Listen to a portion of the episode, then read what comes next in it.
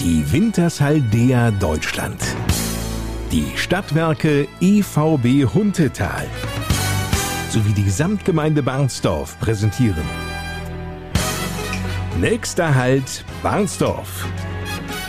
Die Podcast Lokalradioshow mit Lars Kors. Hallo zusammen. 50 Jahre Samtgemeinde Barnsdorf.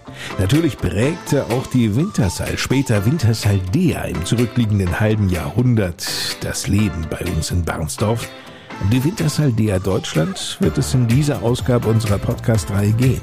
Spätestens seit der große deutsche Philosoph Stefan Remmler zu der Erkenntnis gelangte, alles hat ein Ende, nur die Wurst hat zwei.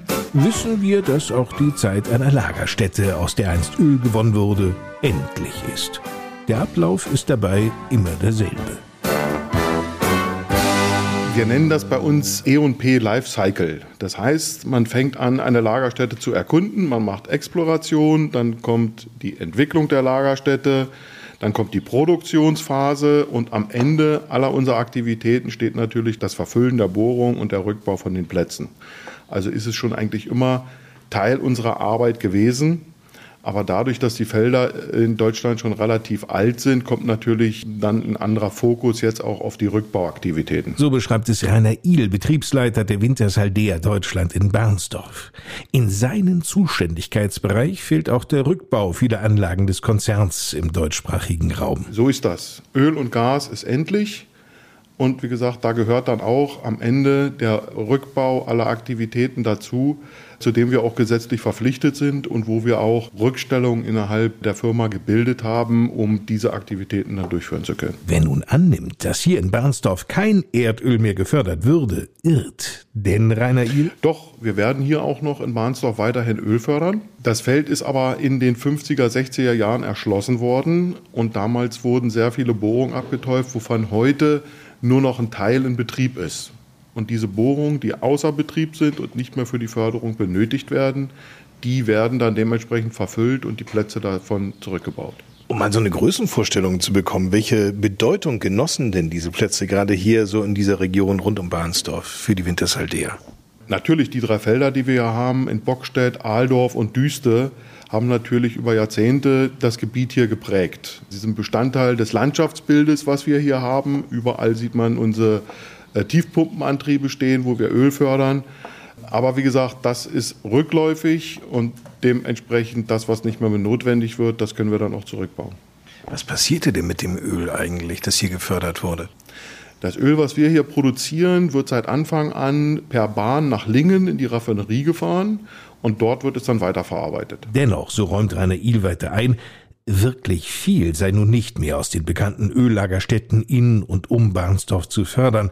Das erkennen übrigens die Experten weder an einem Drucknachlass bei der Förderung, noch daran, dass Öl jetzt nur noch tröpfchenweise fließt. Aber wir sehen es natürlich an der Verwässerung der Bohrung. Am Anfang haben sie keine Verwässerung. Im Laufe der Förderung steigt die Verwässerung dann an und wir haben mittlerweile hier in Bahnsdorf eine Verwässerung von 96, 97 Prozent. Das heißt, wir fördern nur noch drei Prozent Öl, der Rest ist Lagerstättenwasser.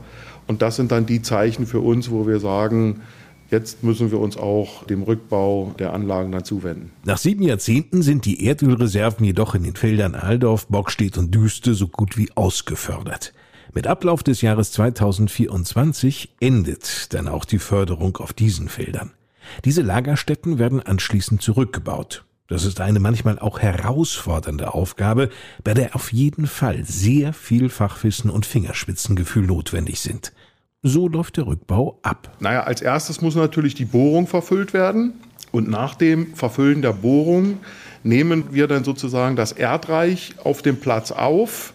Da, wo notwendig, tauschen wir es durch neues Erdreich auf. Dann kommt eine Mutterbodenschicht ganz oben wieder als Auffüllmaterial und im Endeffekt dann wird es der landwirtschaftlichen Nutzung wieder übergeben. Das dauert seine Zeit, allein schon das Verfüllen. Also fürs Verfüllen von der Bohrung brauchen wir ungefähr drei bis vier Wochen und für den kompletten Rückbau eines Platzes so ungefähr, ich würde mal sagen, im Durchschnitt zwei Monate. Womit wird denn das verfüllt? Die Bohrungen werden mit Zement verfüllt. Ganz normal Zement, so wie ich den auch im Baumarkt kriege? Ja, da sind noch ein paar Additive drin, um das schneller aushärten zu lassen und ähnliches, aber grundsätzlich ist es ähnlicher Zement. Vor allem müssen wir uns bewusst machen, dass hier tief gebohrt wurde sehr tief. Die Bohrungen sind hier so bis zu 1100, 1200 Meter tief. Das ist sehr tief. So ist dieser längere Zeitraum des Rückbaus auch zu erklären. Ja, wir müssen natürlich äh, die bestehende Förderausrüstung ausbauen an der Bohrung. Dann müssen wir bestimmte Reinigungsmärsche vollführen, bevor wir dann die erste Zementation unten machen, wo der Erdölträger dann abgesperrt wird.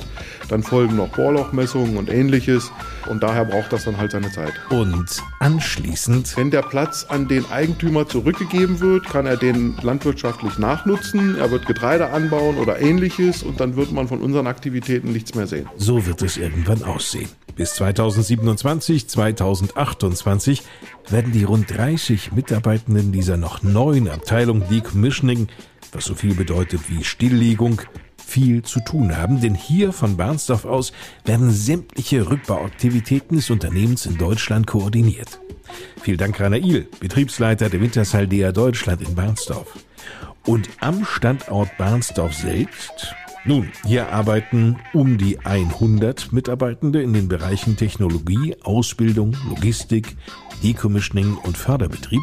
Wie sich der Standort hier nun nach der zum Jahresende geplanten Zusammenlegung mit dem britischen Ölkonzern Harbour Energy entwickeln wird, das ist im Augenblick noch nicht absehbar. Und damit genug für heute. Beim nächsten Mal tauchen wir wieder ein in die 50-jährige Geschichte der Samtgemeinde Barnsdorf, denn dann geht es um den Wandel der Christian-Hülsmeyer-Kaserne nach dem Abzug der Bundeswehr zu einem gut funktionierenden Gewerbepark. Bis dahin, eine gute Zeit. Ich bin Lars Kors.